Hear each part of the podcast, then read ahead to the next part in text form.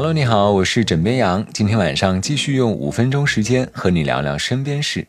话说南北方的差异，除了衣食住行，在喜好方面呢，也大有差异。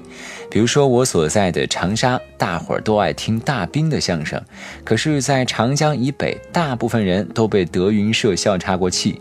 不论是小岳岳的表情包，还是郭德纲大叔的怼人，都可以说是书圈一零一的候补选手。虽然说颜值不及小鲜肉，但是才华绝对是六六六。不过最近呢，从抖音到微博，辫子哥哥张云雷就以火箭的速度蹿红。他的粉丝用花式应援，实力诠释了什么叫做长江后浪推前浪，一浪更比一浪高。除了将德云社的相声变成了个人迷妹的大合唱，另一个引起大家热议的就是战斗力十级的粉丝们给他准备的应援礼物。这一经爆出，网友纷纷表示，作为中国神秘力量之一的饭圈，果然不是闹着玩的。最近啊，张云雷上了《快乐大本营》，他的粉丝像爱豆粉一样准备了昂贵的应援物，包括给张云雷本人的爱马仕羊绒大衣、范思哲睡袍、一百克金条等等。给快本五个主持人也准备了奢侈品和每人十克金条，尽显土豪做派。就连黄牛都说，大部分的票都被张云雷的粉丝买走了。这也难怪网友们会感叹呢。就连我看着这些清单，我都瑟瑟发抖，不知道手里的馒头我该如何咽下。其实张云雷粉丝的应援呢，在娱乐圈并非个例。早前的三小之家的粉丝应援方式就曾被无数人感叹。现在没有一点家底，都不敢认真给偶像打电话了。比方说送礼物、奢侈品这些东西，就好像是闹着玩似的。更高级的呢，则是粉丝包地铁、包飞机、包下纽约时代广场的大屏给偶像。难怪现在的年轻人都想当明星。你说躺赢的人生谁都想要，哎，不知道我明天辞职去选秀还来得及吗？其实最早的粉丝应援呢，来自于造型业务能力一流的韩国思密达。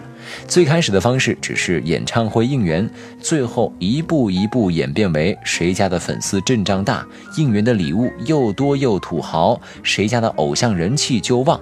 而这一方式呢，传到国内那更是疯狂，几乎每一个站在流量风口的明星都或多或少的接受过粉丝的应援，粉丝们呢也乐此不疲的用行动支持着偶像，能动手的就绝不只是动动嘴而已。我看完之后啊，也想给自己的偶像应援，只是看了一下信用卡和花呗的账单，唉，想想我自己还是太膨胀了。但是另一边呢，近年来对于粉丝应援阵仗的诸多讨伐和偶像自身不灵不灵的正能量光环，一些粉丝呢就另辟蹊径，将应援的方式换了一种，换成了以偶像的名义做公益。像早前四川籍的艺人李宇春在汶川大地震中呢，粉丝们纷纷晒起了捐款的截图，希望以偶像为榜样献身公益。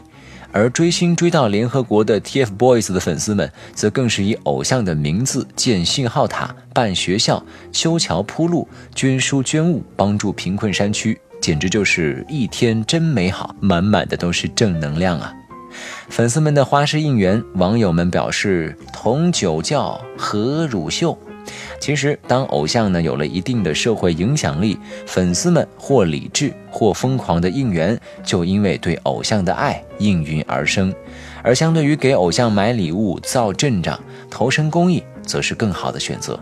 礼物呢会有被新礼物代替的时候，而短暂的应援也总会被时间一点点的淡忘。那么，我相信公益则是赠人玫瑰，手有余香啊！不知道。你怎么看呢？好了，喜欢要记得点击订阅。我是枕边羊，跟你说晚安，好梦。